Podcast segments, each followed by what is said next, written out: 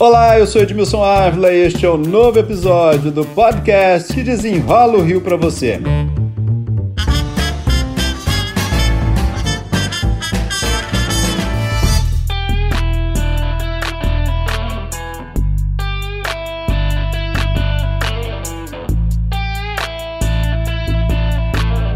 Todo mundo sabe que a pandemia foi um grande problema para a educação, principalmente para os mais pobres, né, gente? Trouxe atrasos e evasão escolar. Agora, uma pesquisa realizada pela organização não governamental Redes da Maré, em parceria com o Instituto Unibanco, traz números importantes. O estudo foi feito nas 16 favelas da Maré, mostra os impactos dos anos finais do ensino fundamental e no ensino médio. Para começar, gente, dois números impressionantes que motivaram esse podcast. 48% dos estudantes entrevistados contaram que aprenderam pouco e 26% não aprenderam nada. Quem desenrola pra gente esse assunto é a Andréa Martins, coordenadora da pesquisa, a quem eu já agradeço pela participação. Andréa, muito obrigado, hein? Olá, Edmilson. Eu que agradeço a oportunidade de apresentar esse trabalho que faz parte aí de uma das frentes de trabalho da Rede da Maré, que é a produção de conhecimento, né? E que também a gente possa apresentar esses dados para o poder público público para que ele possa se apoiar para fazer iniciativas né, e construir uma política pública que esteja mais alinhada com as demandas reais da população da Maré, que são 140 mil moradores. Né? Vamos lá, o que, que os alunos foram contando para vocês aí dessa dificuldade que apareceu durante a pandemia? Qual foi o ponto de partida ali que, olha, não aprendi nada, aprendi muito pouco? Então, os alunos, eles apresentam para a gente né, questões assim muito sérias, principalmente em relação ao acesso à internet e acesso a dispositivos, né, celular e computador, que eles pudessem utilizar para acompanhar as aulas online. Essa foi uma questão. Muitos alunos eles não têm celular, né? Dependem do celular dos pais que muitas vezes trabalham, às vezes famílias numerosas, né?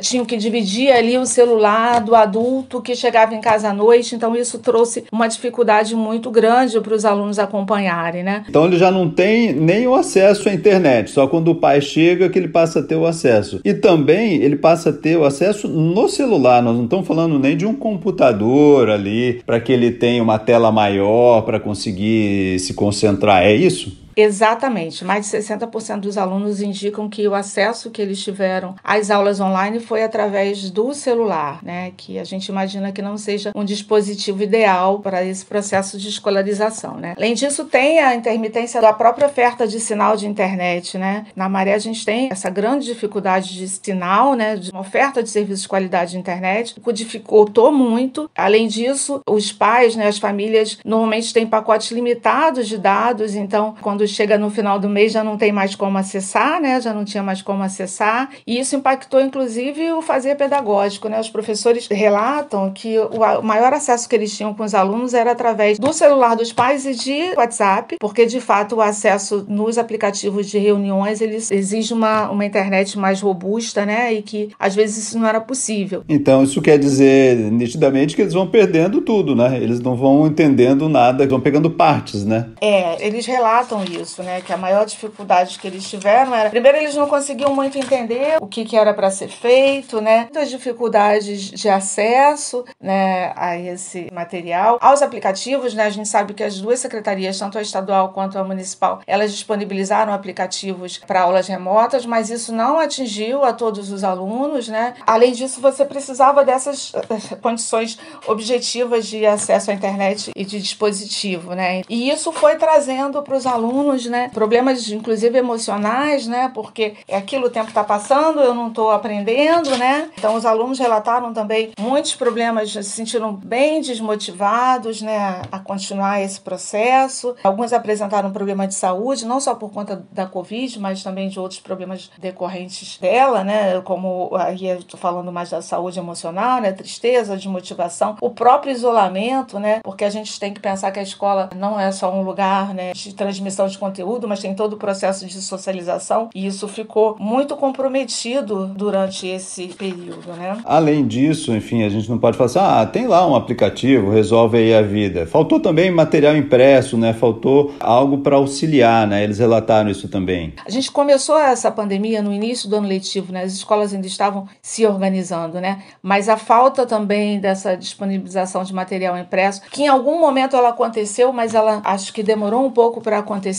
e também quando aconteceu, não aconteceu da forma como deveria, né? Atingindo a todos os alunos, né? Então, essa também foi uma grande dificuldade que eles tiveram. Talvez se a gente tivesse tido um esforço maior, né, de entrega de material impresso e alguma coisa regular, né, para recolher esse material, né? Talvez isso tivesse sido minimizado, mas a gente sentiu que isso, ao menos na Maré, né, nas escolas da Maré, que são 50 escolas públicas, a gente sentiu que essa não foi uma alternativa, ou pelo menos isso não funcionou como uma política, né, como parte do enfrentamento aí dessa situação pelas secretarias. Quando a gente fala né, do ensino à distância, a gente já pensa na dificuldade dos alunos, né, no acesso, mas vocês identificaram também que os professores tiveram dificuldade, né? Eles relatam uma sobrecarga muito grande de trabalho, relatam que ficavam de 7 da manhã a 10 horas da noite atendendo o aluno, né? Exatamente porque o maior contato com as famílias e com os alunos foi através de aplicativo de conversa, né? Então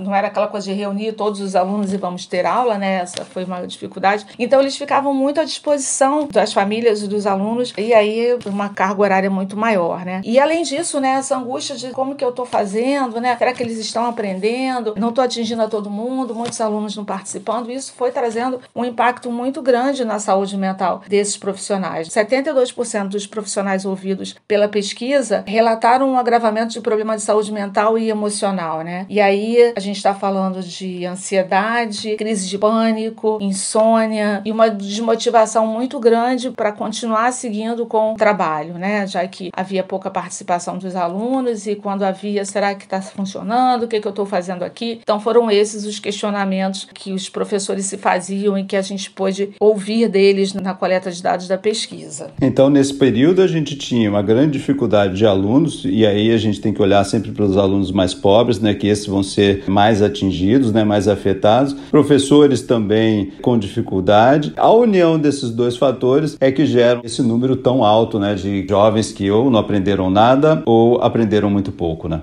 É, e você tem também as famílias, né? As famílias também relataram que tiveram muita dificuldade, né? A gente teve um número significativo de entrevistados né, familiares, né, que disseram, quase 60% que disseram acompanhar, conseguir acompanhar esse processo de escolarização dos alunos de seus filhos, né? A gente nunca pode separar, né, o aprendizado ali do apoio da família, né, do acompanhamento, né? Isso sempre caminha tudo muito junto, né? Nesse período, isso foi fundamental. As pesquisas já indicam isso, que exatamente isso que você falou, né? O quanto que é importante essa parceria, né, entre escola e família para o bom desenvolvimento do aluno, né? Nesse período, em alguns casos, e aí a pesquisa fala de alunos mais velhos, né, de segundo segmento e ensino médio, mas a gente ainda tinha alunos que dependiam muito de um acompanhamento muito perto dos pais, né, alunos que ainda estavam criando, né, principalmente os alunos de sexto ano, criando a sua autonomia para estudar sozinho, então eles precisavam muito dos pais nessa interlocução com a escola. Então, se a gente pode tirar algum aprendizado, e eu acho que a gente pode tirar vários aprendizados desse período, né, que nós vivemos aí de quase dois anos, quase dois anos letivos sem aulas presenciais, eu acho que o que a gente tem que levar para a vida, assim, daqui para frente, é que essa parceria ela tem que ser cada vez mais fortalecida, né? Porque ela foi fundamental para que o vínculo com a escola não fosse perdido, né? Isso foi muito fundamental. E aí as famílias também viveram isso, né? De como acompanhar, porque tem que trabalhar e as crianças em casa, né? E como que e alguns pais com baixa escolaridade também, apesar disso não ser uma questão, né? Porque você pode acompanhar o processo de escolarização do seu filho, mesmo que você não tenha muita escolaridade, porque né, você está ali, está acompanhando, está fazendo dever, você né, conversa com a escola, isso é possível, né? Então você não precisa. Mas isso também trazia dificuldades para os pais, né? E a coisa da tecnologia também, né? Porque os alunos mais novos que não conseguiam, os pais também não sabiam como fazer.